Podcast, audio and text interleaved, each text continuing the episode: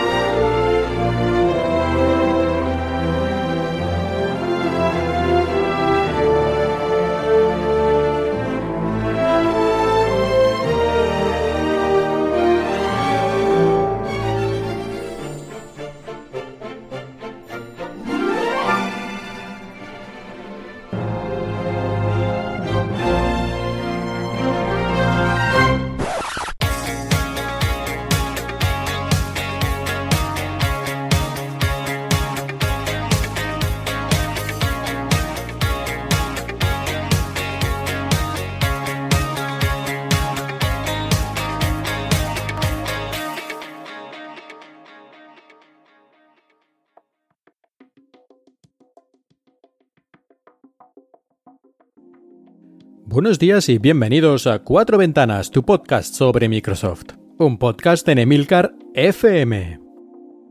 Desde la última vez que hubo un episodio del podcast han pasado aproximadamente 1.243.000 cosas en el mundo de Microsoft Así que no voy a poder mencionar todas y cada una de ellas y seguramente se me pasen algunas, pero espero que al menos algunas de las cosas de importancia que hayan ocurrido durante este tiempo sí queden reflejadas en este capítulo de Cuatro Ventanas.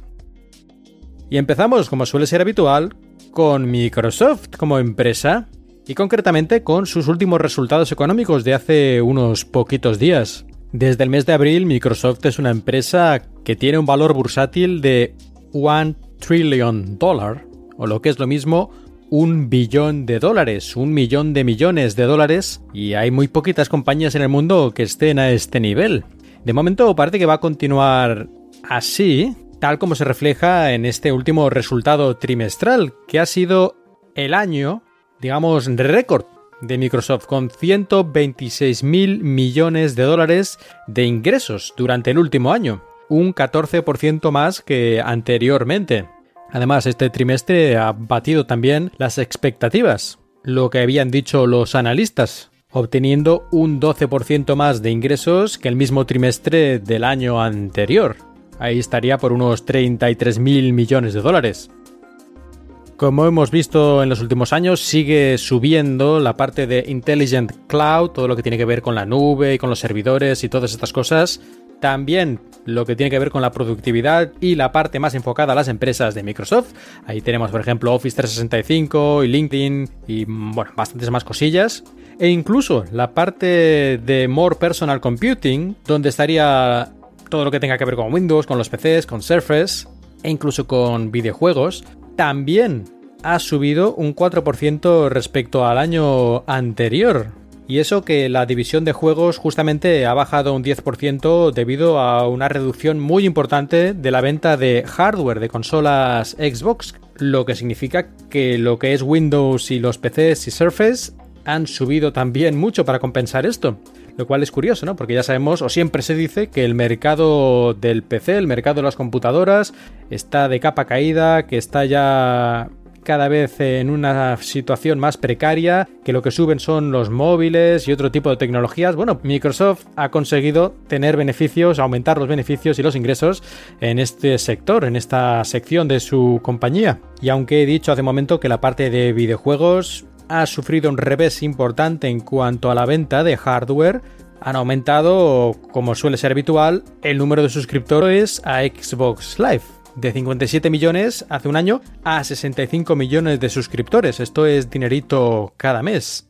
Y además con lo que representa que el Game Pass esté también ahora en PC y muchos juegos que van a salir para los dos. Yo creo que en el futuro va a seguir aumentando esta cantidad de suscriptores y la cantidad de juegos vendidos o jugados, porque bueno, el Game Pass, pues no es exactamente vender juegos como tradicionalmente se hacía, pero bueno, creo que ya me entendéis que aquí hay dinero y va a seguir aumentando. En cambio, el hardware, como hemos visto, no lo sé. Supongo que tal vez la gente está esperando ya a la nueva generación.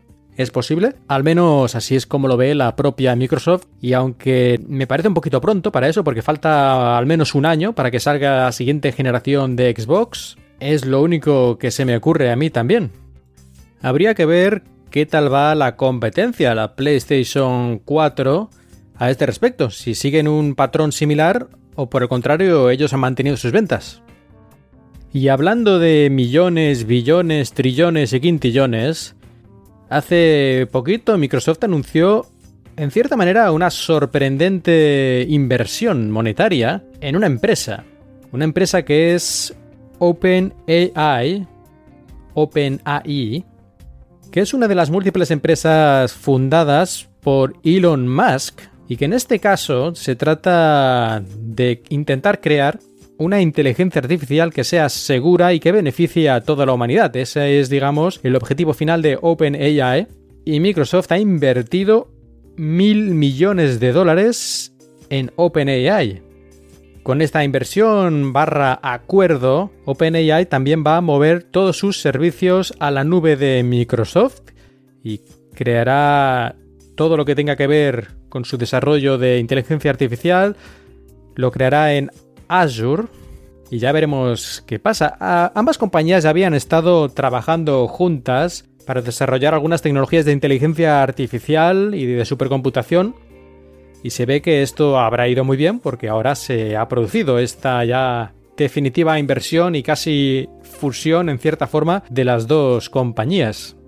A partir de ahora, pues eso, van a seguir trabajando juntas para desarrollar no solo software o plataformas de software, sino también hardware necesario para esta idea de crear una inteligencia artificial de uso general pero con mucho énfasis en que sea segura y que vaya a beneficiar a la humanidad y no a destruirnos como hemos visto en múltiples películas y libros de ciencia ficción a lo largo de muchos, muchos años.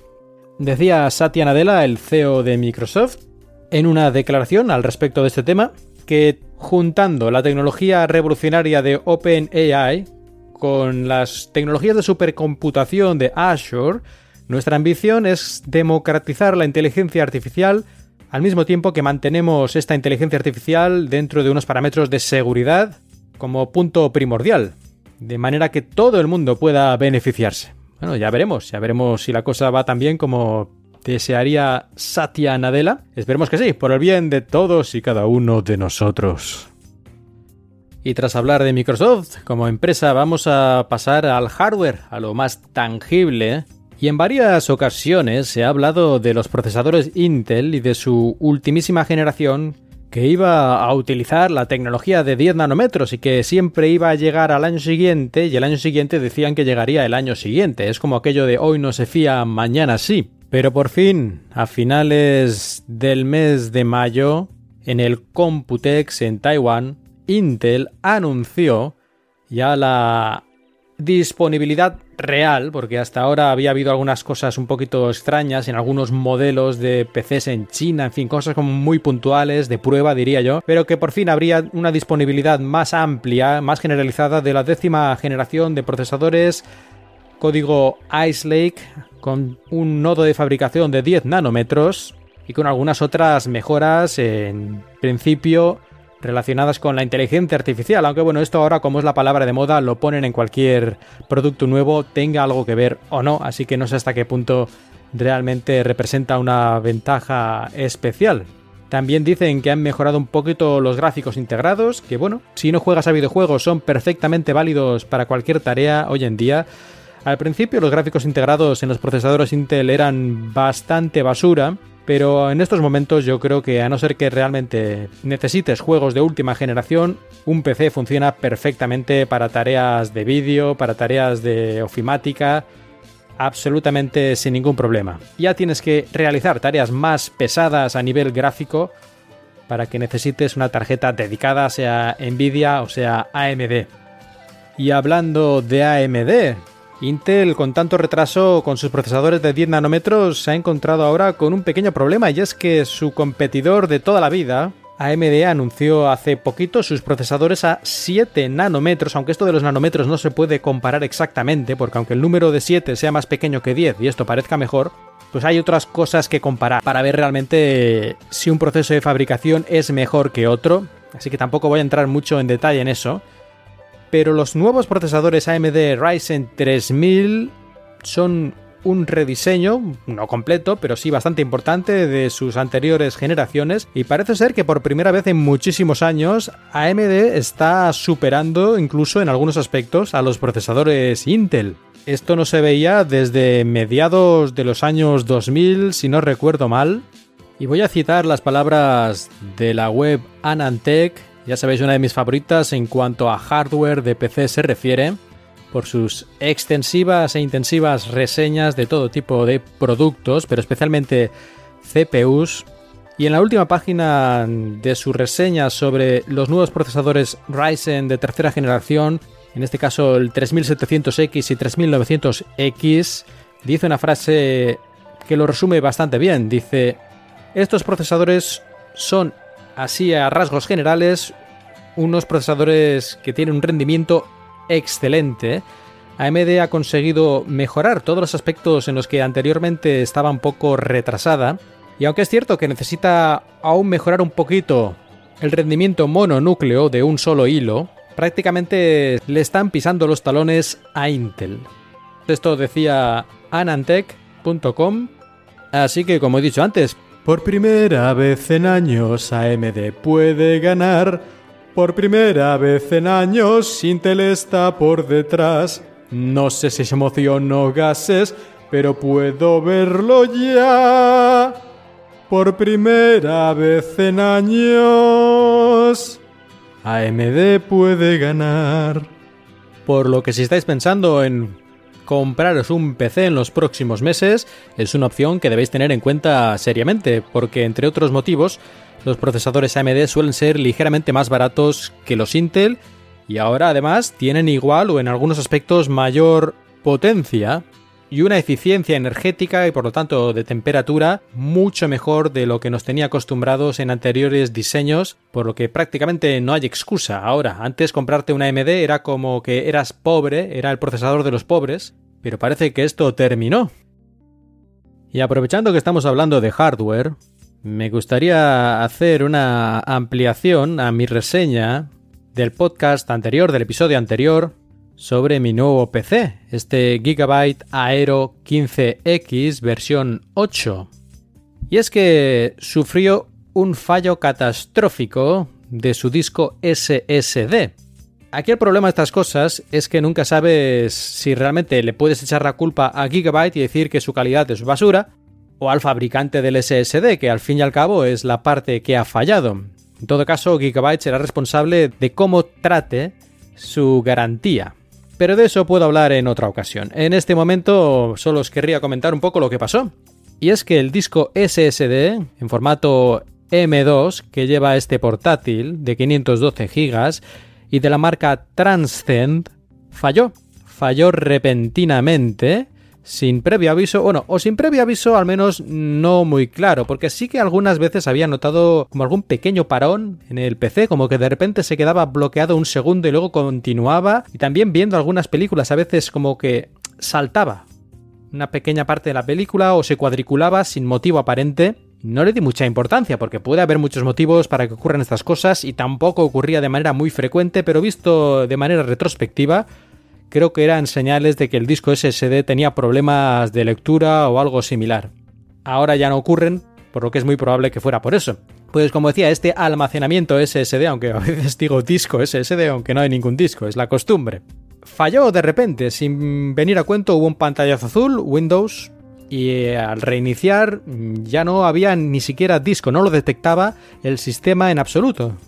Después de varios reinicios, Windows lo detectó, pero no Windows, digamos, normal, sino el sistema de recuperación que tiene Windows. Decía que había un error, que había que intentar recuperar el sistema, pero no, eso también fallaba. Y es que, como vi más tarde, el disco estaba completamente hecho polvo. O sea, apenas lo detectaba el propio hardware del PC de vez en cuando, cuando le daba la gana y lo detectaba unos minutos y luego dejaba de detectarlo y de repente desaparecía el disco completamente. Ante esta situación no me quedó más remedio que sustituirlo. Sustituirlo por otro SSD. En este caso me he comprado un Samsung 970 Evo Plus de 500 GB que viéndolo desde el punto de vista positivo es mucho más rápido que el disco Transcend que se ha estropeado.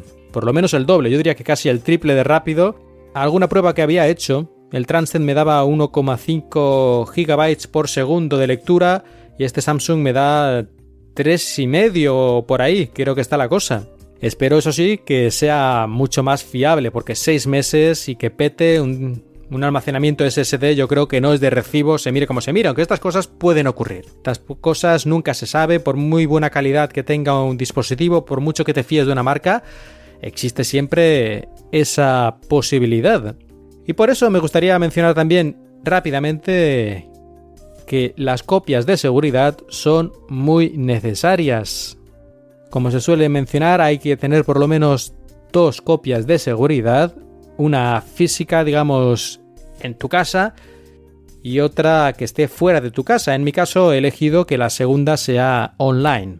Por desgracia la copia de seguridad que tenía física en mi casa, en un disco, y en parte también en mi PC antiguo, pues no estaba completamente actualizada, así que aunque pude recuperar gran parte de forma rápida, a partir de ahí, otra parte también bastante importante la tuve que recuperar desde mi backup online y esto, por desgracia, es extremadamente lento porque la velocidad de recuperación era de aproximadamente unos 100 o 150 kilobytes por segundo. Pero bueno, tras unos 10 días mi PC está otra vez igual que estaba antes, de hecho está mejor, porque al tener que reinstalar completamente Windows 10, descargándome la ISO, el Windows completo desde la web de Microsoft, completamente nuevo, además la última versión de hace un par de meses. Pues yo diría que ahora el PC, además de tener un SSD mucho más rápido, creo que también este Windows fresquito completamente y sin ninguno de los software un poco inútiles que incluía de serie, creo que ahora va incluso mejor, mejor que antes, así que bueno, no hay mal que por bien no venga y en este caso al final creo que tengo un PC mejor, Naturalmente, ojalá no se hubiera petado el SSD, pero bueno, hay que verlo desde el punto de vista positivo.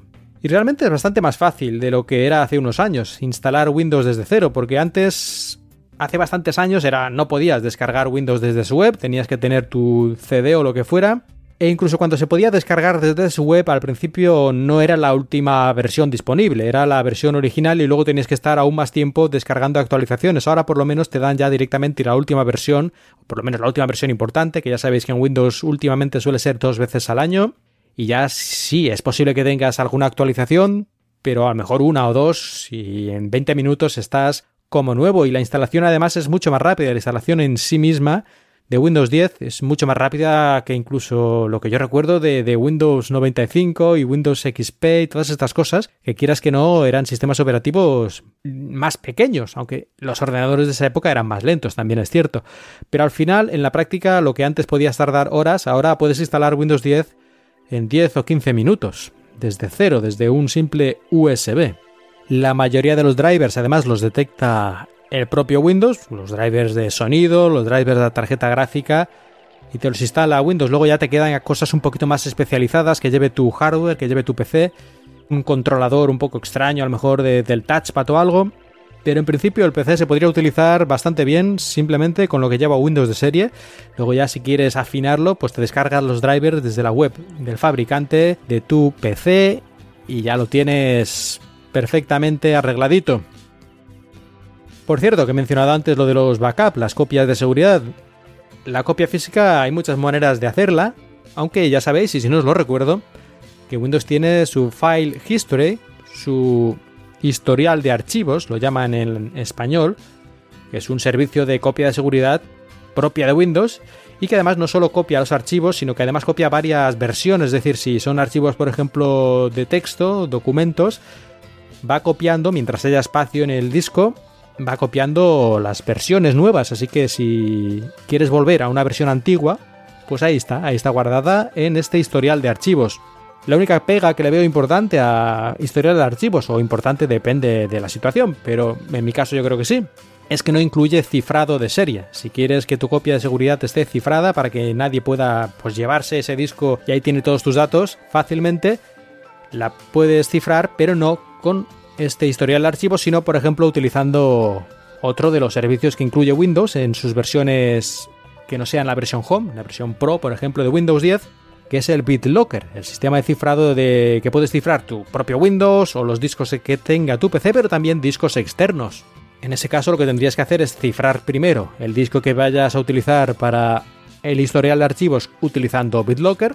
Es muy sencillo, simplemente hay que poner una contraseña y elegir el disco que quieres y lo hace, no, no es ningún problema. Y luego seleccionar ese disco como unidad para usar historial de archivos. Y luego tener cuidado a elegir las carpetas, las partes de tu disco que quieres que se guarden porque en principio Windows elige unas cuantas, que son normalmente las de pues, mis documentos, mis fotos, etc. Pero a lo mejor tú tienes documentos o tienes otras cosas que quieres también que se guarden en la copia de seguridad. Pierde tres minutos para asegurarte de que estén ahí las cosas que necesitas y luego no te lleves una sorpresa cuando necesites recuperar la copia.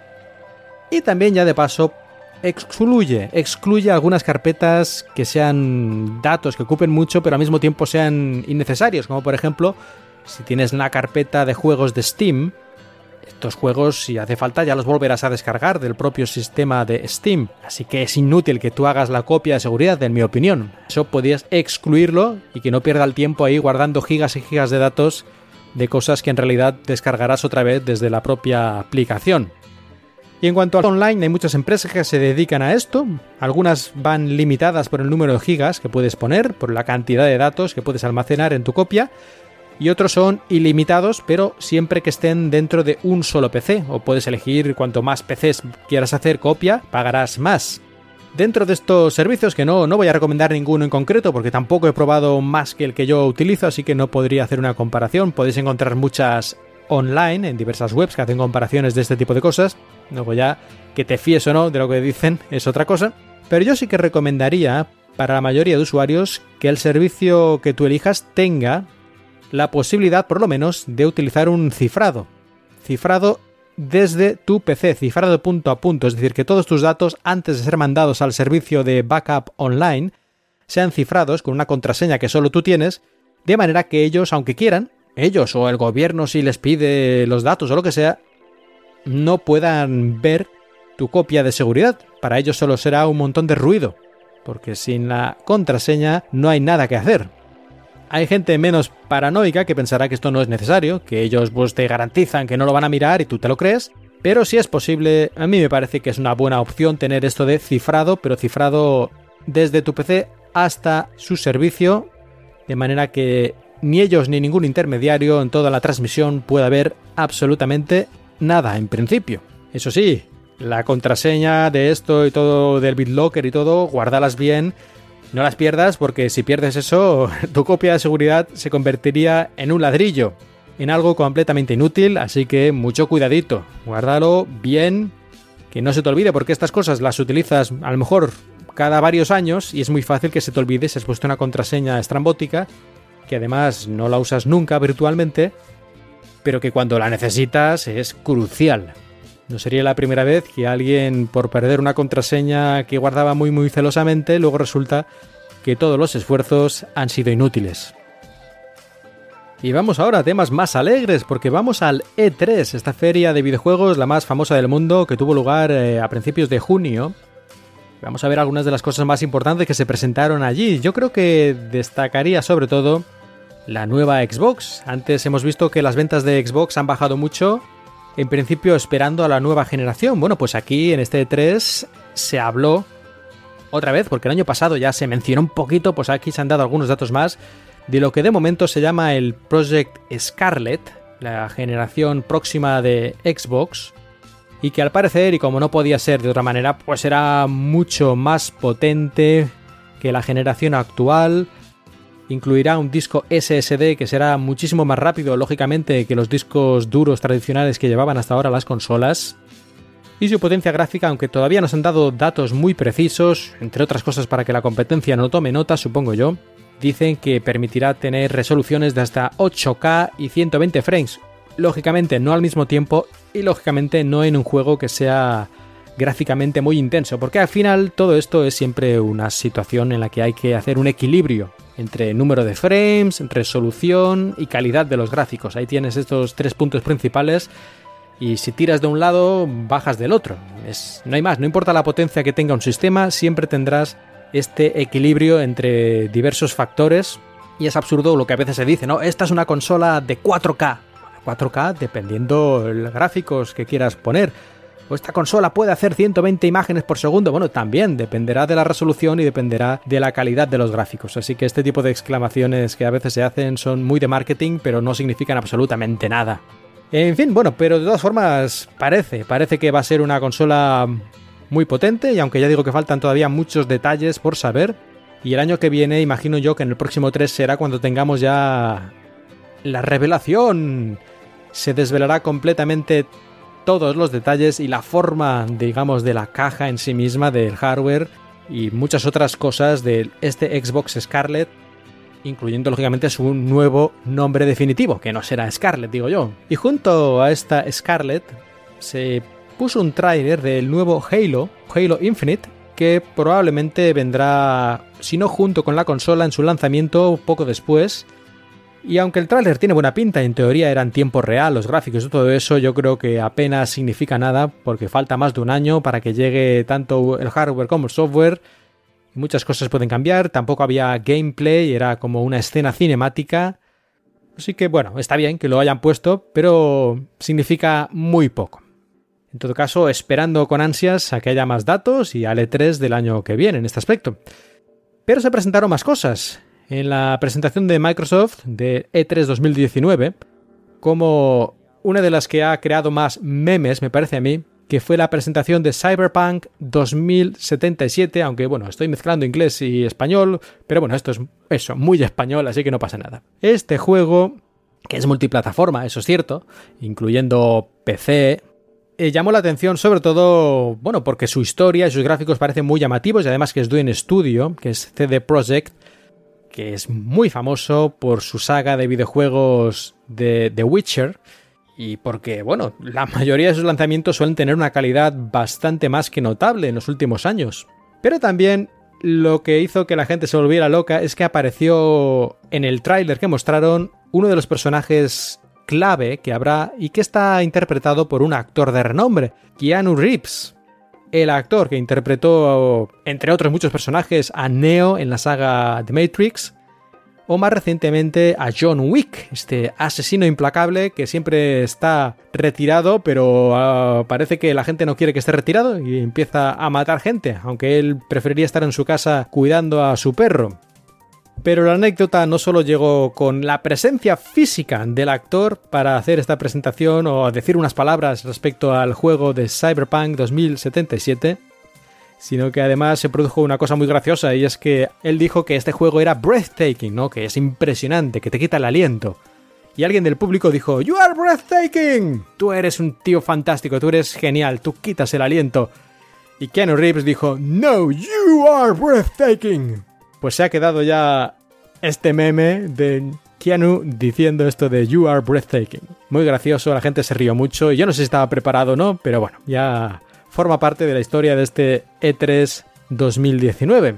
Y como anécdota, decir que viendo un poco la biografía de Keanu Reeves, me he dado cuenta de que él y yo compartimos un hecho vital, digamos.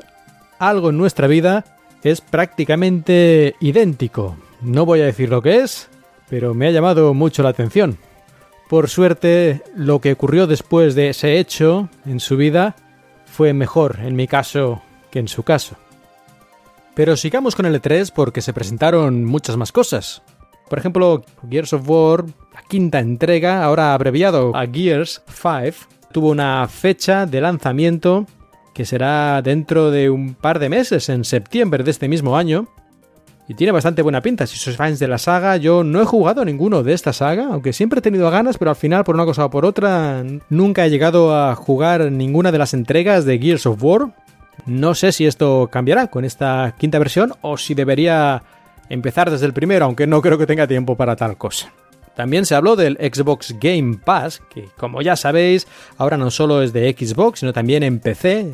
Se puede adquirir y hay juegos que podemos utilizar con el Game Pass y que ya tiene más de 100 juegos en estos momentos, o muy próximamente por lo menos va a tener ya más de 100 juegos disponibles el Game Pass, y que además ahora tenemos una opción, además de solo adquirir el Game Pass, si pagamos un poquito más, de 10 dólares pasamos a 15 dólares, tendremos incluido también el Xbox Live Gold, y el Xbox Game Pass para PC, es decir, lo tendremos todo, el pass de consola, el pass de PC y el Xbox Live Gold por solo 15 dólares.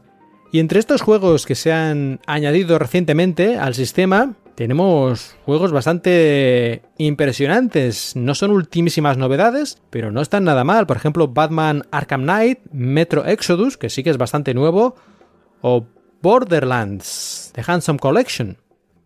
En el apartado de hardware se presentó, aparte de la Scarlett, se presentó un nuevo controlador, un nuevo mando de control, que es el Elite Wireless Controller. Hace unos años se presentó la primera versión, pues ahora tenemos la segunda versión de este mando, digamos, más profesional, con partes que se pueden ir eh, intercambiando para ajustarse exactamente a tus gustos como jugador acérrimo, puedes ajustar incluso la tensión de los joysticks, el recorrido que tienen los gatillos, cambiar el tipo de goma que tienen en los soportes, etc.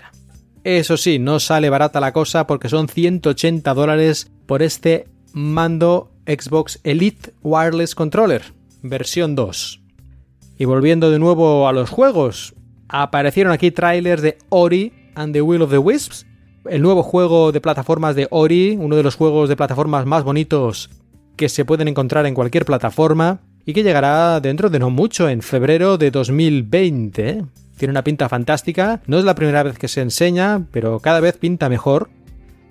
Y una noticia que llamó bastante la atención es que Microsoft adquirió Double Fine, Double Fine Productions, un estudio más o menos indie creado por Tim Schafer, un legendario creador de juegos ya desde los años 80.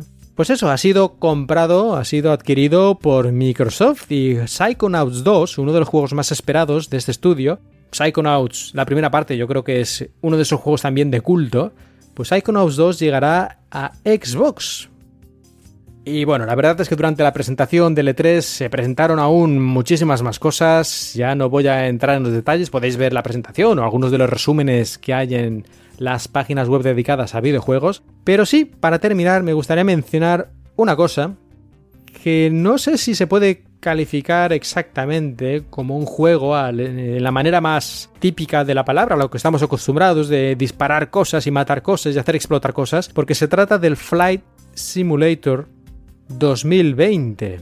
El Flight Simulator es un simulador de aviación, simulador en el sentido más profundo de la palabra, es decir, que ahí tienes que prepararte a fondo para poder pilotar el avión correctamente y no darte un leñazo, aunque tal vez haya una especie de modo arcade más simplificado, pero desde sus inicios, ya hace no sé cuántos años, 30 años o más, Flight Simulator ha sido un software muy apreciado para toda la gente a la que le gusta la aviación y bueno, pues no tenía la suerte, el dinero, la posibilidad de pilotar aviones en la realidad. Pero por lo menos podía hacerlo delante de su PC. mucha gente se lo tomaba realmente en serio, compraba mandos de control y tableros con botones y todo para intentar simular de la manera más perfecta posible estar en un avión. Pues esta versión, después de bastantes años en los que no había salido ninguna, yo creo que tiene una pinta excelente. Se utilizan no sé cuántos terabytes de datos, dijeron, una cantidad ingente de datos para recrear prácticamente todo el mundo, gracias a imágenes de satélites y de aviones, de ciudades eh, analizadas en tres dimensiones y con un sistema gráfico general de lo que son las nubes, el agua y todo muy, muy mejorado respecto a la versión anterior, que como he dicho ya tenía bastantes años. Y saldrá esto para PC, pero también para Xbox, como son la inmensa mayoría de los títulos que desarrolla la propia Microsoft.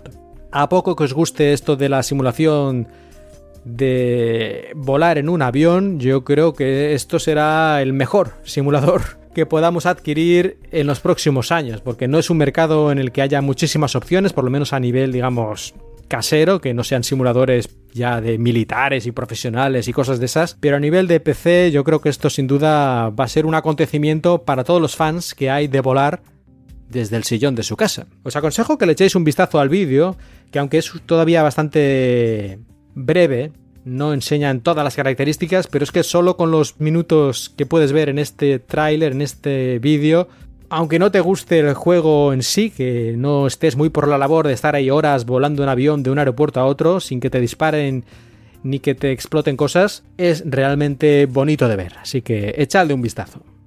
Y bueno, ya dejando de lado el E3, me gustaría recordaros que ya tenemos entre nosotros desde hace bastantes semanas la Xbox One S All Digital, esa versión que anunciaron hace unos meses y que no tiene slot de disco, ya no tiene Blu-ray, ya no tiene lector de discos. Por lo tanto, como su propio nombre indica, es todo digital. Tienes que descargar, comprar los juegos y descargarlos directamente desde la tienda de Microsoft. A cambio obtienes pues unos 50 o 60 euros de descuento, depende un poco de la tienda, respecto a la versión anterior, la Xbox One S con lector de discos. ¿Vale la pena o no esta versión de la Xbox si tú ya de por sí no pensabas utilizar los discos, tú eres ya una de las personas que se han pasado a, lo digital, que no quieres saber nada de discos que se pierden o se rayan, y que cuando te mudas tienes que ir por ahí llevando cajas inútiles, pues entonces probablemente sí, una Xbox One S All Digital sería un ahorro que vale la pena. Te ahorras unos cuantos euros y además creo que te dan algún juego descargable más que en la versión con disco, así que bueno. Pero si tú quieres tener los juegos en disco porque te gustan las cajas o porque no te fías de esas cosas digitales, aunque hoy en día eso no importa, porque realmente si Microsoft, por ejemplo, quebrara y desapareciera, por mucho que tengas el disco, dudo mucho que pudieras jugar a muchos de los juegos, porque en el disco hay una versión antigua, sin actualizaciones necesarias para que el juego funcione bien, que es la tónica hoy en día, que incluso te acabas de comprar el juego el primer día y ya hay actualizaciones importantes, y en cualquier juego online o que tenga una parte online, pues directamente tampoco funcionaría. Así que no sé si tener el disco ayudaría mucho en eso. A lo mejor te gusta simplemente tener las cajas y ponerlas en una colección. O utilizas la Xbox One como reproductor de discos Blu-ray. Pues en esos casos la diferencia de precio es poca y sin duda te vale la pena comprarte la versión clásica. Así que depende un poco, ¿no? De tú cómo veas esto de los discos o de las descargas digitales y como opción no está mal. Y vamos ya a la sección de noticias breves y curiosidades. Con la última versión de Windows 10 llegó una característica que la mayoría de las personas ni siquiera sabrá que está ahí porque hay que activarla. Es una de las características de Windows que hay que activar a propósito y que no encontramos en el menú de configuración ni en ningún sitio normal, sino que hay que ir al menú activar o desactivar las características de Windows. Esto lo puedes encontrar fácilmente haciendo una búsqueda en el propio Windows. Ponéis esto, activar o desactivar las características de Windows y os aparecerá ahí esta opción, le dais y se os abrirá esta caja en la que hay un montón de características, digamos, extra que tiene Windows, que en general no están muchas de ellas instaladas porque se usan solo en circunstancias muy concretas o en entornos empresariales o ese tipo de cosas, en este caso, la característica a la que me refiero se llama, en inglés, Windows Sandbox, que en español lo han traducido como espacio aislado de Windows. Si no sabes exactamente lo que estás buscando con este nombre, yo creo que no te dice absolutamente nada. Espacio aislado de Windows. Bueno, pero es eso, es el Sandbox, este nuevo sistema incluido en Windows desde la última versión, como decía. Pero, ¿qué es esto? ¿Para qué sirve? este sandbox. Lo que permite es probar aplicaciones que tú creas que a lo mejor no son seguras, que pueden ser un virus o tener algún tipo de otro problema de seguridad, sin comprometer tu sistema. Porque lo que hace es crear una especie de máquina virtual y ejecuta ese programa dentro de ese Windows, digamos, falso, dentro de tu Windows, de manera que si hace cualquier barra basada, pues se queda ahí y luego cuando terminas de utilizar la aplicación, todo esto desaparece, no deja ni rastro en tu sistema. Además, como utiliza virtualización por hardware, es muy rápido, no debería notarse prácticamente la diferencia en cuanto a velocidad de utilizar la aplicación normalmente en Windows o dentro de esta máquina virtual, de este sandbox. Y tampoco necesitas un equipo especial para poder utilizar esto. tiene que ser un PC un poco moderno para que tenga esta virtualización por hardware y tener cuanta más memoria RAM mejor, porque al fin y al cabo vas a tener como dos Windows, en cierta manera, uno dentro de otro. Pero yo creo que si normalmente utilizas o necesitas ejecutar aplicaciones o hacer otras tareas que sean potencialmente peligrosas para el sistema, yo creo que es, un buen, es una buena manera de guardar de las espaldas utilizar este Windows Sandbox. Simplemente hay que ejecutar Sandbox, lo puedes ejecutar desde el mismo menú de búsqueda de Windows, escribes Sandbox y lo ejecutas y se abrirá una especie de ventana con otro Windows dentro de tu Windows y ahí puedes copiar y mover el ejecutable o descargarlo directamente de internet y hacer que funcione y bueno, ver qué hace. Ver qué hace y si hace alguna cosa indeseable o intenta hacer algo que no te gusta, tú te quedas tranquilo porque dentro de ese Windows virtual que se ha abierto no hay nada, no están tus datos. No puede hacer en principio nada dañino, a no ser que ya fuera una especie de malware extremadamente avanzado que pueda saltarse la capa de virtualización, que no digo que sea imposible, pero sí sería ya algo muy muy avanzado y muy difícil que te encuentres en tu día a día.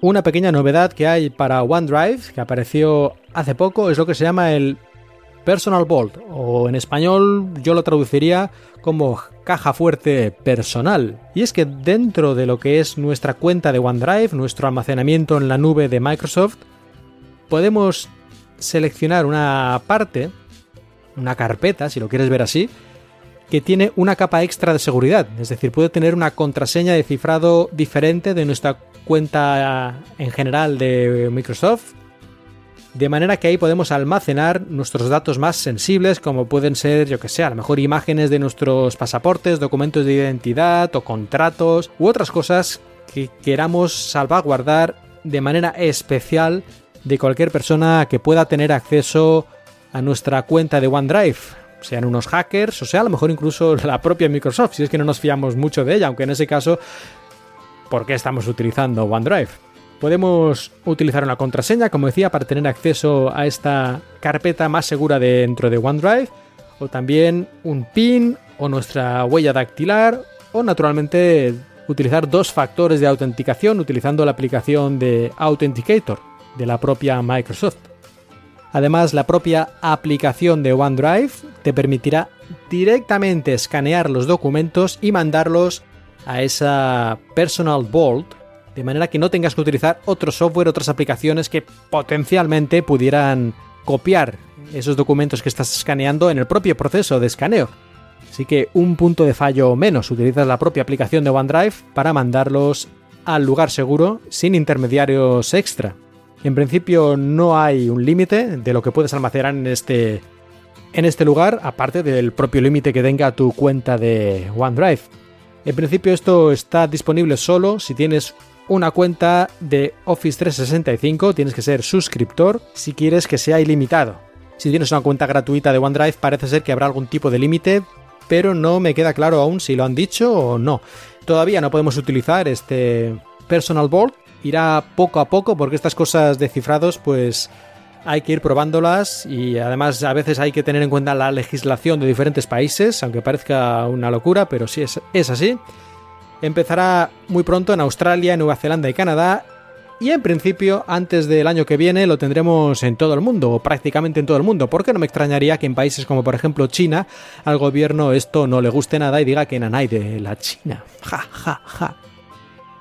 Y una pequeñísima noticia, que es una tontería, pero bueno, a mí me, hizo mucha ilusión porque hacía mucho tiempo que lo esperaba, es que la aplicación de Twitter de Windows 10, que es una de estas aplicaciones que en realidad está utilizando el propio servicio web, pero lo empaqueta en cierta manera para que parezca una aplicación de la tienda de Windows, pues hasta ahora solo permitía utilizar una cuenta de usuario al mismo tiempo.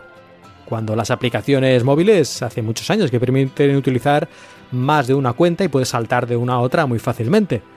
Pues ahora ya hace unas semanas, por fin, la aplicación de Windows 10 permite tener ya instaladas, tener eh, configuradas más de una cuenta de Twitter y saltar de una a otra con un simple clic.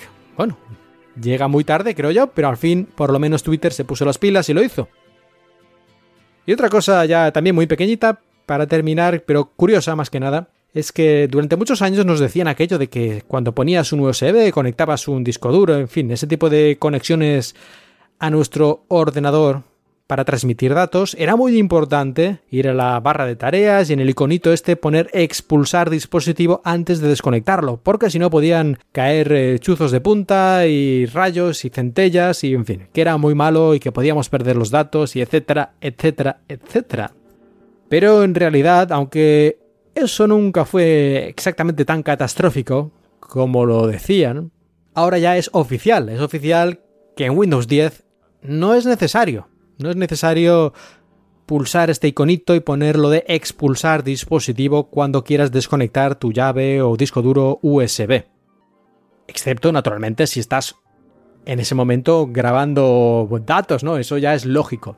Pero si no estás en ese momento grabando datos, puedes quitar el dispositivo físicamente en cualquier momento y Windows 10 no se va a quejar porque tiene una característica que se llama Quick Removal que hace que Windows no intente ahí toqueteando cosas del dispositivo USB, excepto si realmente el usuario le ha dicho que haga algo al respecto. Esto ya ocurre en Windows 10 desde el año pasado, pero bueno, no está mal recordarlo porque yo todavía veo mucha gente apretando esto de expulsar, que hombre, no voy a decir que sea algo malo, te curas en salud, pero por lo menos si alguien, que yo creo que somos la mayoría, lo quitamos a lo bruto, pues que sepamos que no estamos haciendo nada mal según la propia Microsoft. Y llegamos ahora sí a los consejos y recomendaciones. Y mi consejo de hoy tiene que ver con la privacidad, con la intimidad de nuestros datos. Y es que Windows 10, desde hace un par de versiones, tiene este historial que guarda todo lo que vamos haciendo en nuestro PC, lo guarda, lo que, los archivos que hemos abierto, los vídeos que hemos visto, chan chan chan, las fotos que hemos visto, chan chan chan, los documentos que hemos leído, etcétera, etcétera. Y esto no solo lo guarda en nuestro PC, no solo lo guarda de forma local, sino que por defecto lo guarda también online en la cuenta Microsoft que utilicemos para usar nuestro dispositivo. Y esto muchos a lo mejor no sois conscientes. Y seguramente, como suele pasar en estos casos, si no somos paranoicos, pues no hay nada de qué preocuparse. Pero si no te gusta que Microsoft y quién sabe quién, algún día tal vez un hacker, sepa todas las webs y todos los documentos que has abierto y prácticamente todo lo que haces en tu PC, mejor que vayas a las opciones de Windows de privacidad, historial de actividad y ahí desactiva por lo menos la casilla que dice enviar a Microsoft. Esto es un servicio, en teoría, que la ventaja que tiene es que si nos cambiamos a otro PC y utilizamos nuestra cuenta de usuario, con nuestra misma cuenta de, Microsoft, tendríamos acceso a toda esta lista de las cosas que hemos hecho antes, a nuestro historial de navegación, etc. Pero yo no sé si esto compensa. Cada uno ya que lo vea según su caso. Pero por lo menos que sepáis cómo funciona la cosa. Microsoft, si queréis, ahí hay un propio enlace en esta página de configuración donde te explica mucho más eh, qué es lo que hace, para qué lo hace y todo eso. Que si queréis más detallitos, ahí los podéis ver. Y otra cosilla, en este caso se trata de algo que le ocurría a mi PC. Sí, mi PC no solo se petó su disco SSD, sino que le ocurría algo que no solo lo he visto en mi PC, sino es algo al parecer bastante habitual, no digo que en todos, pero es que el PC se despertaba solo de suspensión, es decir, yo ponía al PC a dormir y a lo mejor al pasar una hora volvía y veía que estaba otra vez eh, con la pantalla encendida, ¿no? Y yo pensé, ¿esto por qué demonios? Miré utilizando uno de los comandos de la línea de comandos de Windows, que es el power cfg barra que nos dice cuál ha sido el motivo por el que el PC se ha iniciado la última vez, o se ha despertado más bien la última vez. Y ahí vi que había una especie de aplicación un poco extraña que decía que era el responsable de que se hubiera despertado el PC de este estado de stand-by, ¿no? de este estado de suspensión. Una aplicación así con un nombre un poco críptico, algo así como Universal Orchestrator Idle Start no sé qué, que viendo un poco por internet, al parecer esto tenía algo que ver con algo tipo de actualizaciones o que Windows intenta ver si hay actualizaciones o algo así. No me quedó muy claro, pero lo que sí que me quedó claro es que había una manera muy fácil de que esto no ocurriera. Simplemente vas a las opciones de energía de Windows. Si tenéis un portátil ahí en el iconito de la batería a la derecha, le dais con el botón derecho y hay una cosa que es opciones de energía. Bueno, pues vas ahí, vas ahí a cambiar la configuración del plan, luego cambiar la configuración avanzada y luego ahí hay una opción en esta lista que nos sale de muchas cosas hay una opción que es la de suspender. Desplegamos eso y nos pone ahí permitir temporizadores de reactivación. Esto quiere decir, estos temporizadores de reactivación, que aunque Windows esté en stand-by, esté en reposo, esté suspendido, Windows puede despertar si cree que es necesario, pues eso, para ver si hay actualizaciones o para comprobar el correo, yo que sé qué demonios. Bueno, pues esto le decís deshabilitar tanto con batería como con corriente alterna y en principio Windows ya no debería despertar nunca más de esta suspensión, del modo de suspensión, a no ser que vosotros apretéis el botón para que lo haga, pero ya no lo hará más por su cuenta y riesgo lo cual si estuviera por ejemplo Windows el dispositivo en una mochila o algo así podría ser un gran problema de calentamiento y de pérdida de batería. Así que yo creo que esto puede ser importante. En mi caso era más una cosa curiosa porque yo lo tengo siempre en mi escritorio. Y con esto llegamos al final de este episodio de Cuatro Ventanas, este episodio veraniego. Estoy grabando a 37 grados sin aire acondicionado ni ventilador porque eso hace ruidito, así que espero que me agradezcáis de alguna forma el sufrimiento, sea con una reseña en iTunes o incluso realizando una pequeña donación a paypal.me barra markmilian. Os diría que durante lo que queda de verano no va a haber más episodios de cuatro ventanas, pero creo que eso lo tenéis ya tan asumido que no importa que sea verano que invierno, qué episodios hay de Pascuas a Ramos, que mira, casi, casi que no, casi que no, no lo digo. Lo que sí que puedo decir es que hay nuevo podcast en Emilcar FM, que el señor Emilcar es que no para, es que cuando no es una cosa es otra, y cuando no es él, es uno de los colaboradores más acérrimos en este caso Max Satiné, que es probable que conozcáis por su podcast Perspectiva o por sus participaciones en Proyecto Macintosh. Pues a Max Satiné se le ocurrió hace unas cuantas semanas hacer un podcast sobre running, sobre corredores, sobre lo que es el entrenamiento y todo lo que tiene que ver con empezar a hacer ejercicio corriendo. Su objetivo es terminar la maratón de Nueva York, creo que es la de dentro de dos años. Así pues, en el podcast que se llama así precisamente Corriendo a Nueva York, acompañaremos a David, David Isasi, que es el nombre real de Max Atiné, lo acompañaremos en su esfuerzo, en su entrenamiento a lo largo de todos estos largos meses que faltan hasta participar en esta maratón de Nueva York. Yo también salgo a correr de vez en cuando, aunque no me lo tomo, digamos, de forma tan sistemática como él está haciendo, pero me resulta muy interesante escuchar su podcast, porque siempre aprendes cosas nuevas sobre cómo funciona el cuerpo cuando estás entrenando, técnicas o estrategias para intentar mejorar, o a veces también los pequeños problemas que nos encontramos todos, pero que a veces cuando eres tú dices es que a ver que yo soy un vago o que soy un inútil, pero ves que no, que él también se encuentra ese tipo de pequeñas problemáticas que hay que superar si quieres mantener este ritmo de entrenamiento y que no al pasar dos semanas o tres lo dejes, como ocurre muchas veces con estas cosas, ¿no? Y ahora sí, terminamos el episodio de hoy. Muchas gracias por escucharme, yo soy Mark Milian y os he hablado desde Shanghai.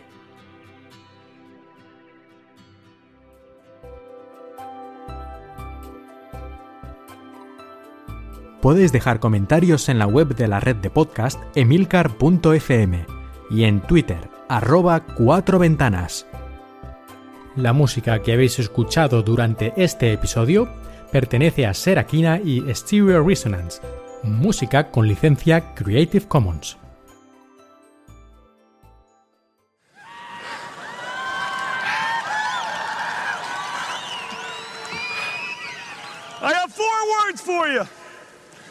I love this company. Yeah!